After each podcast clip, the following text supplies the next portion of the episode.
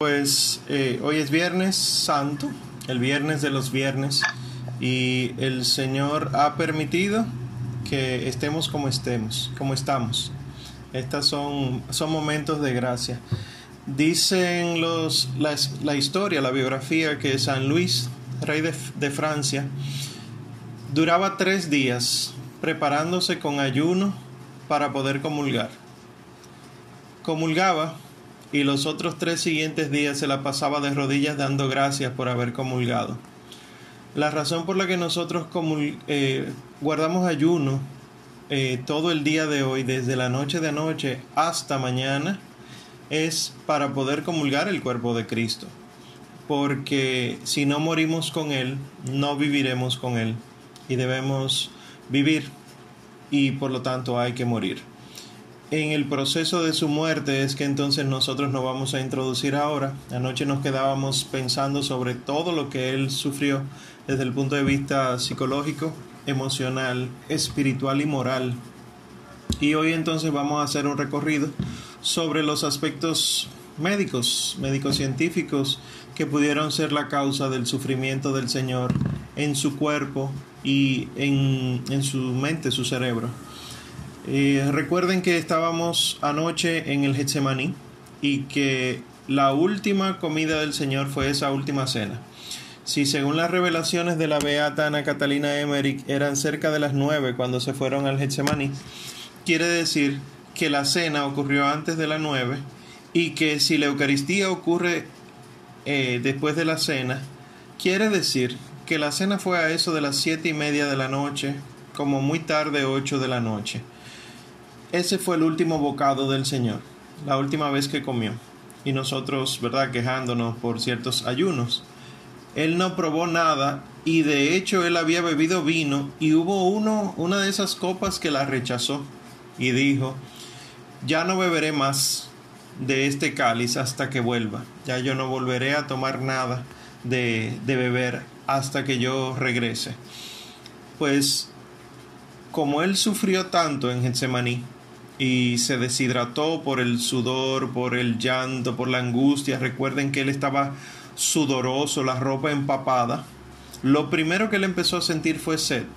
Y no la empezó a sentir hoy, la empezó a sentir anoche, desde las 10 de la noche, aproximadamente 11 de la noche. No sé si alguno de ustedes ha pasado por la situación de enfermedad donde le da fiebre en cama y siente mucha sed, mucha sed y no pueden pararse a buscar el agua. Y, ese como ese anhelo de un poquitico de agua está constantemente con ustedes y la lengua se le pone pesada. Eh, se le pega la lengua al paladar. Yo quisiera que vayamos teniendo en mente el salmo que el Señor recita en la cruz mientras eh, nosotros hacemos esta prédica. Ese es el Salmo 21 de la Vulgata o 22 de la, de la Biblia eh, Septuaginta de la griega que es el que el Señor dice, Dios mío, Dios mío, ¿por qué me has abandonado? ¿Por qué estás lejos de mi clamor y mis gemidos? Te invoco de día y no respondes, de noche y no encuentro descanso. Ahí empiezan los problemas. De noche y tampoco encontró descanso. La última vez que el Señor durmió no fue anoche, sino que fue antes de anoche. Él tenía entonces la sed propia del que está deshidratado, pero también él tenía el cansancio propio del que había dormido hace más de 24 horas prácticamente. Y ahora mismo son las nueve y media de la mañana. Ahora mismo el Señor está cargando, cargando con su cruz eh, hacia el Gólgota. Eh, estaba recibiendo todos los azotes y demás y, eh, y a cargar con su cruz. El camino al Calvario es un poco más de medio kilómetro no es tan sencillo. Pero volvamos al Getsemaní y la sed que el Señor estaba sintiendo. Pues lo primero que dice, lo primero que, dice el, en los evangelios es que el, primer golpe físico que recibió el Señor Jesucristo fue, si pueden silenciar ese micrófono por favor, sería un éxito. Eh, el primer golpe físico que recibió el Señor fue en casa de Anás, cuando fue llevado eh, delante de Anás y Caifás. y uno de los soldados de los sumos sacerdotes le da un golpe en la cara y, y le dice, ¿así le hablas al sumo sacerdote? No fue un, como decimos nosotros, una galleta, no fue una palmada, fue con el puño. Ya el señor empezó a sufrir dolor, muy probablemente fue en el mismo centro de la cara o en un lado, o sea, que fue duro, que fue con un dolor contuso. Y dice en los evangelios que después de eso le tiran una, un saco en la cabeza y empiezan a golpearlos, a golpearlo, perdón, con puños, con palos. El Señor entonces está empezando a sufrir en su cabeza todo, todo el abatimiento que iba a sufrir más adelante. Le duele la cabeza. Le duele la cabeza por estar deshidratado. Le duele la cabeza por no haber dormido. Le duele la cabeza por los golpes que está recibiendo. Y aún así entonces, golpeado, sudoroso, cansado, es llevado a casa de Caifás. Anás primero y luego Caifás. Y allá entonces sigue el juicio. Y con mientras tanto lo golpeaban, se burlaban de él. Y cuando Caifás dijo, pues vamos entonces a llevarlo donde Pilato, fue llevado donde Pilato. Todo esto está ocurriendo dentro de Jerusalén pero tiene que caminar el Señor sin haber probado nada de comida desde anoche y sin haber tomado nada de bebida y es de día, ya el sol está eh, fuera. Caminando hacia donde Pilato, ustedes conocen la historia de que Pilato no encuentra ningún tipo de, de delito en él y entonces lo llevan donde Herodes, el virrey Herodes, y allá caminando hacia allá, descubre Herodes que no tiene ninguna culpa, le pone unas vestimentas eh, nuevas, diríamos, y lo devuelve donde Pilato. Y entonces Pilato eh, procede a castigarlo. Todo este camino, todo este dolor de cabeza a lo largo del camino, piensa en las veces que tú en la universidad, en el trabajo, en la calle, todavía no has podido comer, ya es el mediodía, es la una de la tarde, te duele un poco la cabeza y como quiera tú no vas a poder comer como hasta las 3 de la tarde. Ese dolor de cabeza constante, imagínate que encima de eso te empezaran a dar golpes en la cabeza. Pues llevado donde Poncio Pilato, Pilato entonces procede a castigarlo con los flagelos. ¿Qué es la flagelación del Señor? El procedimiento consistía en desnudar enteramente al, que iba a ser castigado entero, entero totalmente desnudo, y con el aparato que se llama flagelo, darle golpes no solamente en la espalda, sino también en el muslo, en los glúteos, en las piernas, en los brazos y en el pecho y el abdomen. Todo menos cuello, cabeza y genitales. Porque la idea era castigarlo, no matarlo. Entonces, ¿cómo era el flagelo? Eh, ustedes han visto la película La Pasión de Cristo. Es muy parecido a eso los flagelos eh, históricos, lo que se han encontrado. ¿En qué consistía? Una vara, un palo de madera, que tiene a su extremo clavados tiras de, de piel, de cuero. No es soga.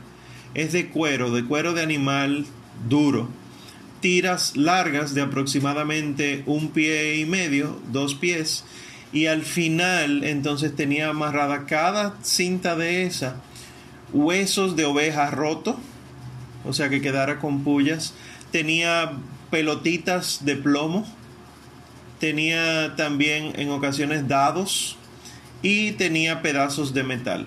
En la película La Pasión eh, de Mel Gibson, inspirado en los, en los escritos de la Beata Ana Catalina Emmerich, ustedes ven que son como unas garras metálicas. Bueno, cualquiera que haya sido esas cosas, la intención de la flagelación era, primero, abrir la piel, desgarrar la piel. En un primer golpe que se le daba normalmente entre dos eh, castigadores, dos verdugos, para agilizar el proceso, en un primer golpe, en, una piel relativamente sana, lo que hace es abrir la parte superior de la piel, la epidermis, y producir eh, contusiones, lo que el dominicano llama los morados, producir sangre debajo de la piel. Pero si se sigue golpeando el mismo cuero del flagelo, va rajando un poco más, abriendo un poco más la piel hasta que queda expuesto la dermis, la grasa, va rompiendo todo lo que son los nervios eh, de la piel y produce mucho dolor. ¿Alguno de ustedes ha sentido alguna vez una zona de su cuerpo, sea en el, brazo, sea en, en el pecho, en el muslo, como que se está quemando? y no saben de qué y no se pueden poner ni siquiera la mano ahí porque le arde la ropa cuando les roza y le quema. Eso es un proceso que se llama desmielinización de los nervios. Los nervios, imagínenselo como un cable metálico para que el, cable pueda llevar eh, corriente de un extremo a otro, tiene que estar cubierto por un material aislante, si no la energía se pierde. El nervio, ese material aislante se llama mielina. Cuando la mielina se pierde por estrés, por falta de alguna vitamina eh, o de, algún oligoelemento, esa, esa energía, esa corriente eléctrica se dispersa en el nervio y produce en nosotros la sensación de quemazón. Imagínense entonces que los cueros del flagelo estaban dando directamente en los nervios. No era solamente el dolor del golpe, sino también el dolor de, de, la apertura de la herida. Si alguno se ha cortado con una hoja de papel, sabe cuánto duele esa más que muchas otras heridas que uno pudiera hacerse, por ejemplo, con un cuchillo. Es por eso, porque llega a la zona de los nervios. Pues al Señor le dieron 39 azotes ¿Por qué sabemos que le dieron 39? Porque los judíos eh, tenían mandado el dar 40 azotes menos uno, porque no querían dejar de ser misericordiosos y así poder cumplir la ley del Señor. Misericordia relativa aquí en este momento. Entonces empezaron a golpear al Señor los dos verdugos. Como eran romanos y el Señor era judío, y los romanos no querían saber de los judíos para nada porque eran unos revoltosos. Entonces esos verdugos se la desquitaron con este hombre judío y más que el alegato era que él era el rey de los judíos. Y para los romanos existía un solo rey, el César. Entonces imagínense la ira con la que golpearon a nuestro Señor. Lo amarraron a una columna lo desnudado, le, le, amarraron las dos manos super, eh, las dos manos por delante de sí y por encima de él, y esas dos manos amarradas se la amarraron a la columna para que él no pudiera defenderse. Si alguno de ustedes fue en algún momento azotado con una correa por sus padres, sabrán que uno automáticamente trata de cubrirse sin pensarlo pues para que el Señor no tuviera que hacer eso, entonces le amarraron y no tenía defensa alguna. Y cayó de rodillas, adolorido, de la cabeza todavía, y al abrírsele la piel de la espalda, de los muslos, de las, de las nalgas, de los glúteos, también del pecho y, y del abdomen, entonces empezó a perder sangre la sangre automáticamente empezó a coagularse, pero si tú tienes una pobre alimentación, porque el Señor había cenado hacía poquito, eh, si tienes eh, mala alimentación, entonces tarda un poco más en coagular. Hay que tomar en cuenta en qué época del año estábamos. Estamos en abril. Eh, la tradición pone que la primera cena de Pascua, o sea, la primera Eucaristía fue en abril eh, finales de marzo, principios de abril, o sea, justamente para la semana pasada aproximadamente. Y quiere decir que estamos en primavera, que aquí no, pero en, esas latitudes es un poco más frío que en nuestro país, lo que hace entonces que el proceso de coagulación sea un poquito más rápido y el Señor pierda menos sangre, eh, pero eso no quiere decir que no sufrió, sino que sufría más, se prolongaba más, porque cuando tú tienes frío, el cuerpo no funciona de manera adecuada. Imagínate sudoroso que te desnuden y que además la sangre de tu cuerpo caiga sobre ti y que la brisa sople sobre ti desnudo en, en un empedrado abierto al aire libre, ¿verdad? Entonces, cada vez que le daban se abría un poco más la piel y según cuentan los historiadores romanos, a los que castigaban con flagelación, le colgaban los pedazos de carne de la espalda, de los muslos, eh, le colgaban no solamente la piel, sino músculo también.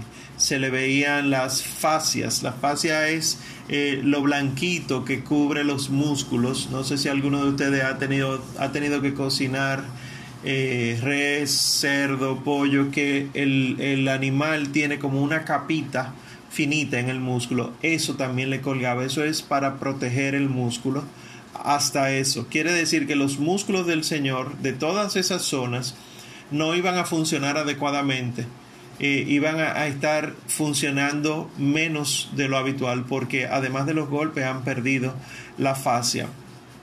Y entonces, eh, con toda esa pérdida de sangre, aumentó la sed que él tenía, porque la sed es proporcional a la cantidad de agua que uno tiene en el cuerpo inversamente proporcional. Pues, ¿qué hicieron los vasos sanguíneos? En un primer momento de los golpes lo que salía era sangre de los vasos capilares. Luego más profundamente salía sangre de las venas, que es sangre un poco más oscura que la roja rutilante que ustedes ven, y, y espesa. Y luego entonces más profundamente cuando golpearon los músculos salían sangre arterial que es sangre que sale eh, por caños porque viene con el bombeo del corazón. O sea, el Señor estaba no solamente sangrando la, la, sangre que corre sobre la piel, sino la sangre que es expelida de las arterias, todo eso en todo su cuerpo. Y el cuerpo lo que hace es tratar de cerrar las arterias para mantener el volumen de sangre y así el cuerpo siga funcionando. Algunos dirían cuando tú te des un golpe en un sitio, tú lo que tienes es que darte otro golpe más grande en otro lugar y se te va a olvidar el primero. La realidad no es así, el cuerpo no funciona así. El cuerpo lo que hace es que une ambos dolores y aunque no lo siente en un lugar específico, sí lo siente y lo experimenta.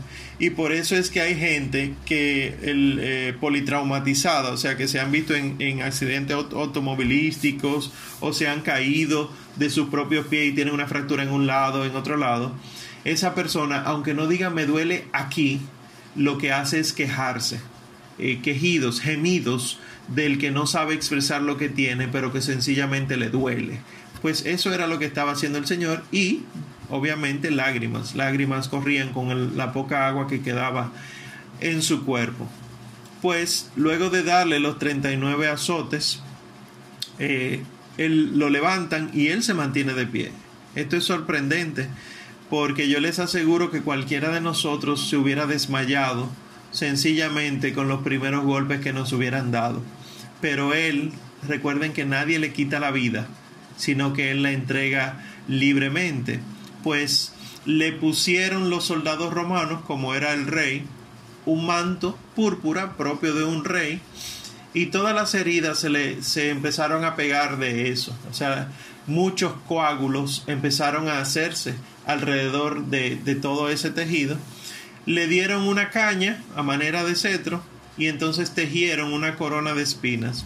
Las espinas que se utilizaron, que es lo que se cree a partir de la sábana santa de Turín, el manto de Turín, eh, es una planta que es propia de esa zona, que no se conocía en ningún otro sitio, y que las espinas tenían entre 2 y 2.5 pulgadas de largo. No estamos hablando de una espinita de una rosa, estamos hablando de 2 pulgadas, 2 pulgadas y media de largo, cada espina y entonces fue trenzada y puesta y entonces con un palo fue bajada y luego le quitaban la caña y le daban en la cabeza con esa caña.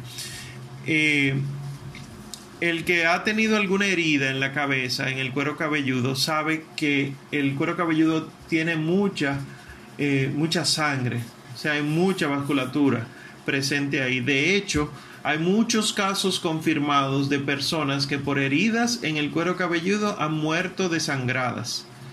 Entonces imagínense que no un golpe, una herida en la cabeza, sino muchas, múltiples heridas en la cabeza, cómo corría la sangre hacia el rostro del Señor, hacia sus cabellos, que según el Salmo, él, él, tenía una cabellera hermosísima, hasta la cabellera perdió su sentido y la sangre se coagulaba en los cabellos y la cara estaba totalmente desfigurada por los golpes y cubierta de sangre, que al principio era rojo, pero que cuando se coagula se pone color café, o sea, se pone eh, rojo bien oscuro.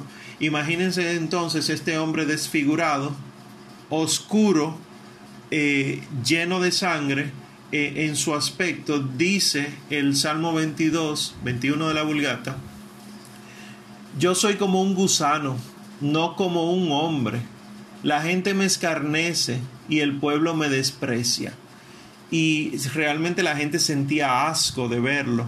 Como decíamos eh, eh, anoche, si en Getsemaní los discípulos no lo reconocían casi por lo desfigurado que estaba por el dolor espiritual y mental, imagínense cómo estaban eh, ellos cuando lo vieron a él totalmente desfigurado. Pues así totalmente desfigurado, adolorido, tembloroso, lo sacó Pilato y le dijo, he aquí al hombre, homo. Y dijeron, no queremos a ese, crucifíquenlo. La crucifixión era el más terrible de los castigos de la época y todavía hoy pudiera considerarse el más terrible, porque la intención de la crucifixión era que muriera, pero no que muriera al instante, sino que agonizara hasta la muerte.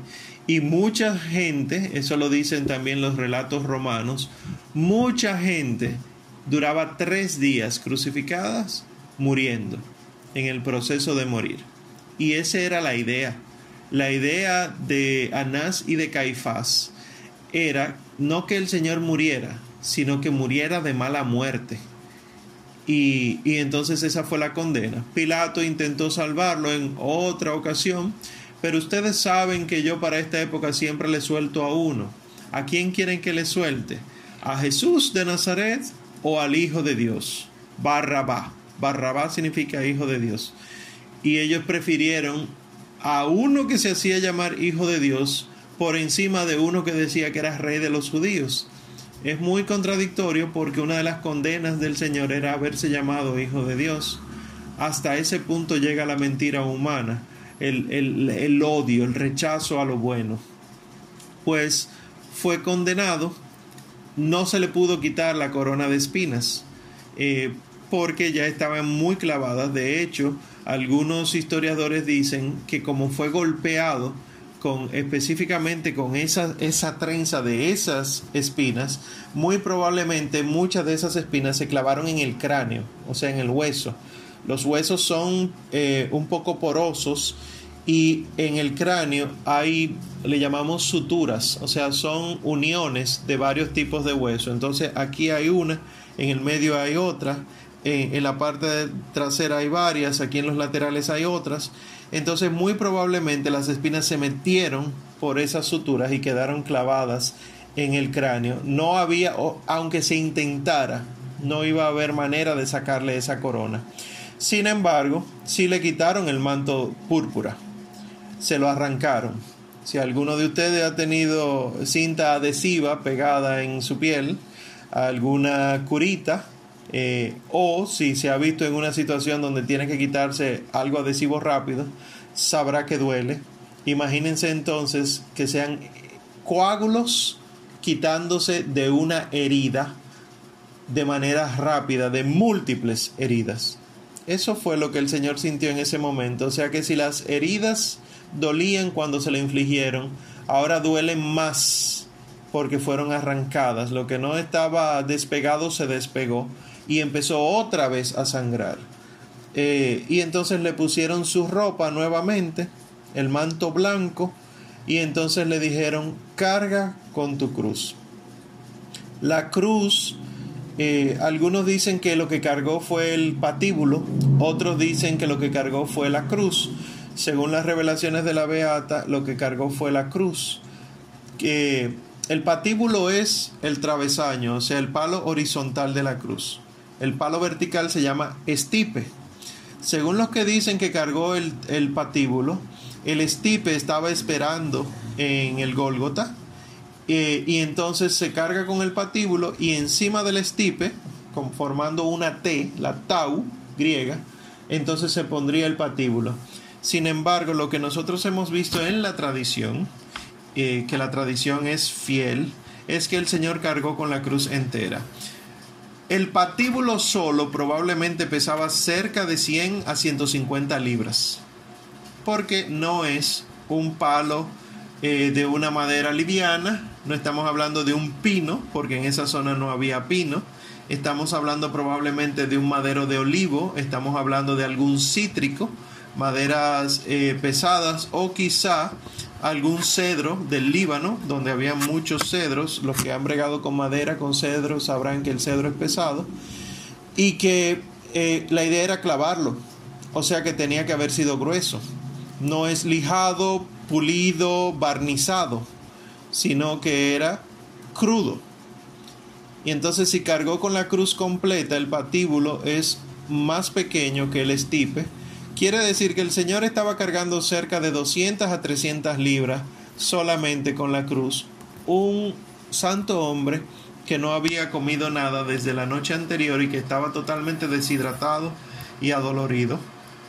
Le cargan con la cruz y ese peso hace que él tenga que usar sus músculos para cargarlo y cuando los músculos se contraen para hacer la fuerza, pues nuevamente empieza a sangrar todo, las arterias empiezan a tirar los caños de sangre cuando él carga eso, lo único que ahora no lo vemos, ahora está todo cubierto por, por la ropa que la Santísima Virgen le había tejido. Eh, y ese manto blanco que a ti y a mí se nos da en el bautismo, estaba ahora siendo teñido enteramente de rojo. Eh, ¿Qué es lo que nosotros vemos en el Apocalipsis? Por ejemplo, cuando Juan ve un montón de gente vestida de blanco, le pregunta el ángel, ¿quiénes son esos? Y el ángel le responde, esos son los que han lavado sus vestiduras en la sangre del cordero. Pues el cordero tiene que sangrar, el cordero tiene que morir.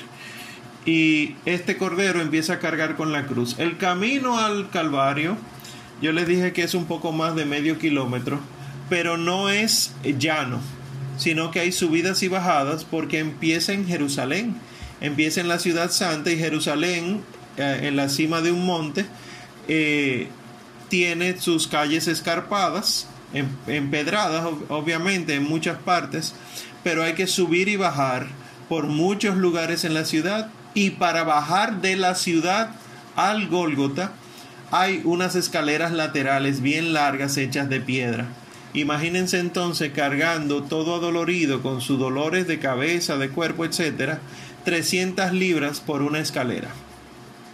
Si a nosotros eh, los hombres nos cuesta cargar botellones de agua, subirlos a lugares o bajarlos, imagínense entonces 300 libras adolorido, agolpeado. El Señor bajó para luego entonces subir, porque al Gólgota hay que subir. Y el Gólgota era, se llama la calavera, era un lugar en las mismas afueras de Jerusalén que recibía a los peregrinos. Todo peregrino que llegaba a Jerusalén tenía que pasar por el Gólgota. Y entonces los romanos lo que decidieron fue crucificar a los criminales en el Gólgota como escarmiento de los que para que nadie se portara mal. O sea, el que llegaba veía eso y sabía que bajo el imperio romano había que portarse bien y hacia allá se dirigía el Señor. Entonces cuenta la tradición que el Señor cae en tres ocasiones bajo el peso de la cruz y que en un momento le asignan a alguien que le ayuda a cargar la cruz. La cruz es, además de pesada, está llenándose de sangre él tiene que abrazarla para poder cargarla y todas sus heridas estaban en contacto con la cruz. La sangre del Señor estuvo en contacto con la cruz. Un paréntesis, lo que nosotros hacemos en la tarde de hoy de la adoración de la cruz se llama adoración de la cruz. No es equivocado decirle adoración, es correcto decirle adoración. Equivocado están los que no le llaman adoración. La adoración de la cruz se hace porque eh, allá en Jerusalén esa cruz, la vera cruz, era adorada porque tenía la sangre del Señor. Y entonces cuando Santa Elena, la madre de Constantino, descubre la cruz, la lleva a Roma, entonces allá en Roma se adora los Viernes Santo la cruz. Y luego entonces la cruz es dividida en partes para mandar a los diferentes lugares del mundo donde estaba la iglesia. Y entonces ese pedacito de cruz, reliquia de la vera cruz, es adorado en todas partes. Y de ahí entonces es que nos viene a nosotros la adoración de la cruz.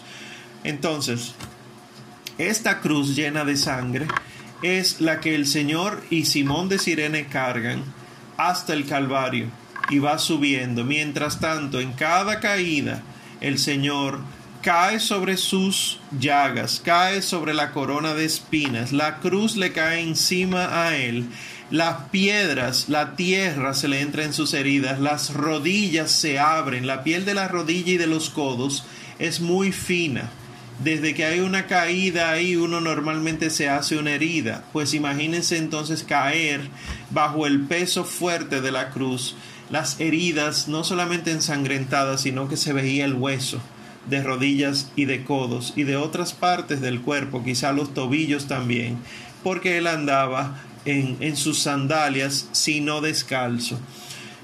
Sube al Gólgota y allá entonces tiran la cruz en el piso y lo tiran a él. Lo tiran sobre la cruz, imagínense caer encima de un palo lo que duele caer las espaldas encima de una madera. Y ahí entonces lo clavan. Lo primero que clavan es la mano, eh, una mano. Esa mano la, la clavan eh, con unos clavos de, obviamente de metal, pero que para poder atravesar la mano, el madero y quedar por, por detrás suficiente para poder doblarlo y así entonces no se saliera el criminal de la cruz, tenía que tener aproximadamente 12 a 14 pulgadas de largo. Eran unos clavos que al Señor lo clavaron entero, porque en sus manos quedaba era la cabeza del clavo. Quiere decir que no fue solamente, ay, me pinché con una aguja, sino que imagínate que la aguja atraviesa enteramente el dedo donde te pinchaste pues eso, imagínatelo entonces aumentado como mil veces más de dolor eh, y, de, y, de, agonía. Entonces, cuando nosotros, eh, nosotros vemos que el Señor es clavado, eh, realmente primero de la mano derecha sería, y luego entonces para poder clavarlo de la mano izquierda tienen que alarlo, y esa se le sale el hombro del lugar, se le disloca, y queda un poco más largo el brazo y así pueden clavarlo. Imagínense el dolor de que además se le ha salido el hombro y luego entonces acomodan debajo un pedazo de madera para clavar los pies. Cuentan los expertos de la sábana santa de Turín que se puso el pie derecho y encima del pie derecho el izquierdo, izquierdo sobre derecho, y así entonces atravesaron un solo clavo.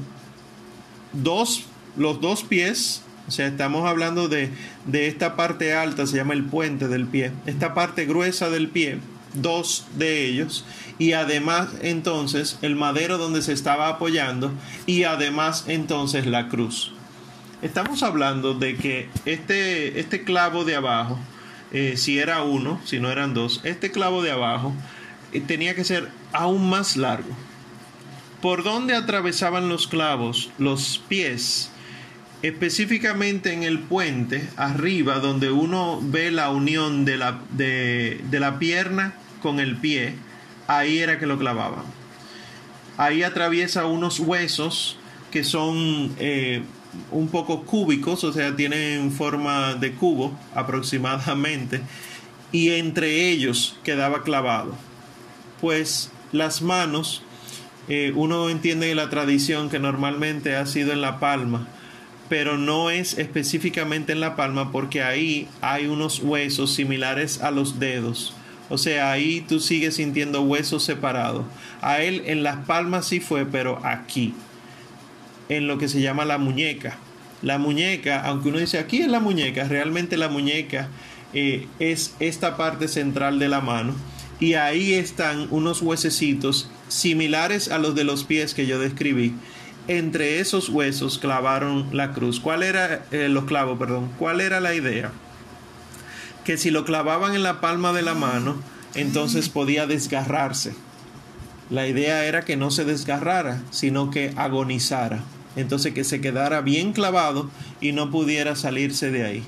Y entonces eh, lo levantaron y al levantarlo cae la cruz sobre el hoyo donde, se va a poner el estipe y ahí entonces en esa caída el Señor siente aún más desgarrarse todas sus heridas que ya han sido infligidas. Estas heridas eh, profundas empiezan nuevamente a sangrar y desde ahí arriba entonces empieza la gente a burlarse. Y dice el Salmo 22, los que me ven se burlan de mí y hacen una mueca moviendo la cabeza, diciendo, confío en el Señor, que Él lo libre, que lo salve si lo quiere tanto. Que si ustedes se van a los evangelios, eso es lo mismo que le dicen los sumos sacerdotes, los judíos. Eh, pero este no es que el Hijo de Dios, que el Señor lo libre. Entonces, eh, además, desde ahí arriba el Señor podía ver todo lo que estaban haciendo los de abajo y por eso hace emite estas siete palabras. ¿Qué está pasando en el cuerpo del Señor mientras tanto? Al seguir tan deshidratado y perder tanta sangre eh, y las heridas estar como están, entonces algunos creen que hubo un derrame de líquido en sus pulmones, el derrame pleural. La pleura es una capa que recubre los pulmones, que separa los pulmones de los músculos de, la pared del tórax. O sea, es una capa que permite que los pulmones puedan moverse.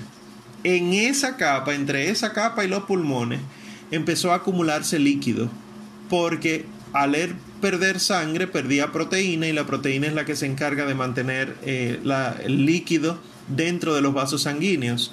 ¿Qué hacía eso? Que los pulmones tuvieran menos espacio para expandirse dentro del tórax del Señor. Además, con la posición del crucificado, la idea era que colgando él pudiera inspirar, pero no pudiera sacar el aire, porque el aire de los pulmones sale cuando se contrae el tórax. Y como tú estás colgando, no puedes contraer el tórax y entonces él se estaba asfixiando porque no podía respirar, además de probablemente el líquido en la pleura. Estas son eh, conjeturas médicas, lo del líquido en la pleura. Eh, entonces, ¿qué tenía que hacer el Señor para poder sacar el aire? Empujarse de los pies. Con los pies se empujaba hacia arriba y podía sacar el aire. Y si siendo el Señor como es, muy probablemente, yo me atrevo a decir, el Señor pudo sacar el aire solamente siete veces. Después de ahí murió. ¿Por qué digo que solamente siete veces? Porque siete fueron las palabras que él dijo desde la cruz. Y no es verdad que estando en un lugar tan alto donde todo el mundo podía verlo y escucharlo, él iba a dejar de predicar.